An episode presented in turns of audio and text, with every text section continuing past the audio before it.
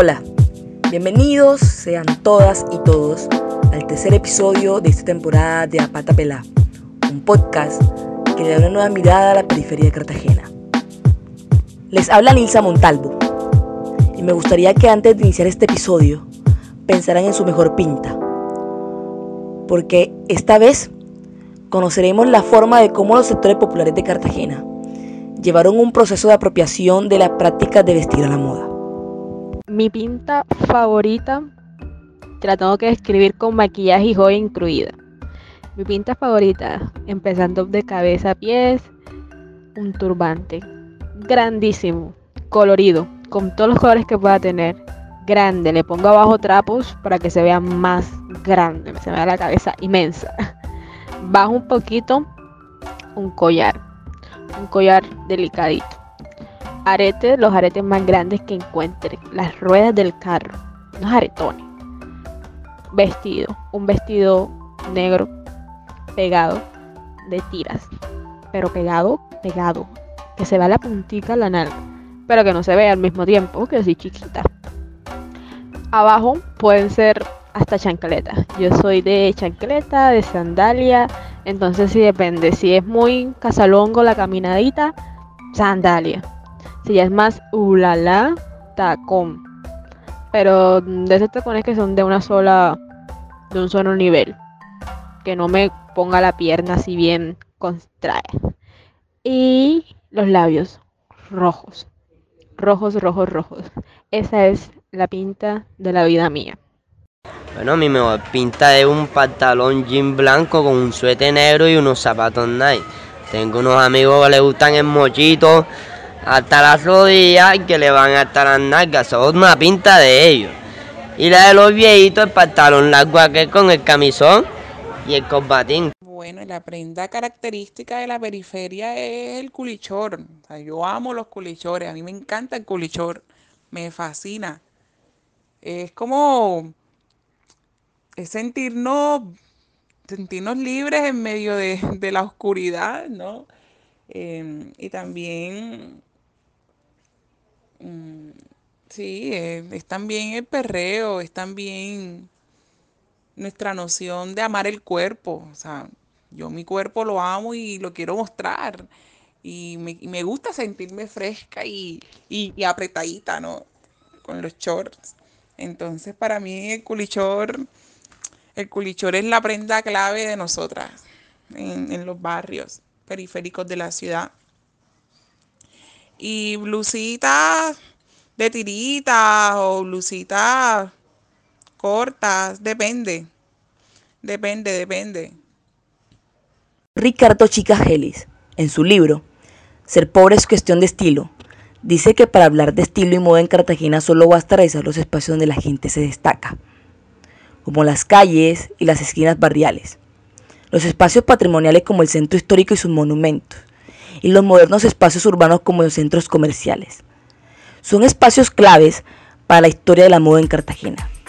En estos espacios se dieron tácticas y se fabricaron lugares que dieron un sentido al vestir en relación con la oferta de la imagen del buen estilo, que fueron negociadas por los sectores populares de Cartagena, donde el goce de estar a la moda ha sido de principal relevancia desde que se vuelven lugares en común donde se encuentra la población cartagenera a comprar y vender. Así, bailar y, y sudar y moverme. Me gusta ir bastante fresca, pero también ver que se está moviendo la ropa, ¿no? Entonces me gusta como usar a veces faldas sueltas, falditas corticas sueltas que vayan acorde al movimiento y blusitas, una blusita espaldita afuera o de tirita eh, ceñida al cuerpo. Bueno, eso depende también. Eh, depende de lo que haya en el closet. Di un paseo por la historia y me di cuenta que la transformación del vestir va desde la colonia.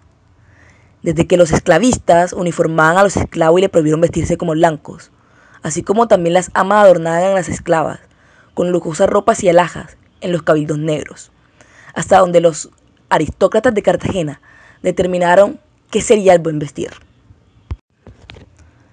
Las prácticas de vestir en el contexto barrial de Cartagena inicia como una suerte de saqueo que hace la clase popular a la cultura del consumo. La música y los medios de comunicación fueron clave en el nacimiento de la moda. Solo basta ver cómo las mujeres de 1980 vestían igual que la protagonista de sus novelas favoritas. Y también utilizamos mucho lo que son los, los vestidos ligeros, cortos. Pues es una. Colocarse esto implica mucho, mucho que, que tú vas a salir a, tu comunidad o a otro barrio y las miradas acosadoras porque nunca falta eso de los hombres y los enamoramientos que tú no pides pero están ahí bueno todo eso como que veremos como las chicas trabajando y que tenemos que, que hacer que se normalice que si uno se coloca un short corto también en su caso como como hemos escuchado también como comentarios que el short corto y la blusa corta son bandidas. No. También se aborda la moda en los sectores populares como una suerte de microresistencia, es decir, la confección de ropa en talleres barriales como un oficio con el que se pueda sortear la vida y de cómo se representan estéticamente ante un sistema sociorracial. Yo sé que alguna vez ustedes han tenido que haber escuchado la típica expresión de ay te echan petúa con esa ropa o te desoye con esa pinta. Y es que en Cartagena se constituyó un aspecto recurrente en las manifestaciones estéticas de la sociedad e incluso identitarias, que especialmente se proyectó en la pieza de la ropa, al margen de los gustos musicales de las personas y los escenarios de la vida cotidiana. Para mí son los conjuntos deportivos. Los conjuntos deportivos con la marca grandísima.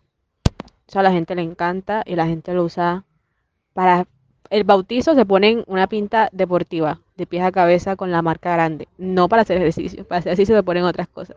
Pero la salida es con pinta deportiva de pies a cabeza. Para mí esa es una pinta muy de la periferia, que yo misma uso, me pongo ropa deportiva y yo no voy a hacer deporte de nada, sino para estar. Y es así como la periferia adopta una forma de vestir característica, donde las imitaciones de las marcas comerciales, el culimocho, las sandalias tres puntadas, el straple y allí entubado integran el vestir de la población periférica. Las personas pasaron de usar sombreros y boina a gorras, de camisas elegantes a sus tres básicos, de zapatos con punta a tenis Nike o Adidas.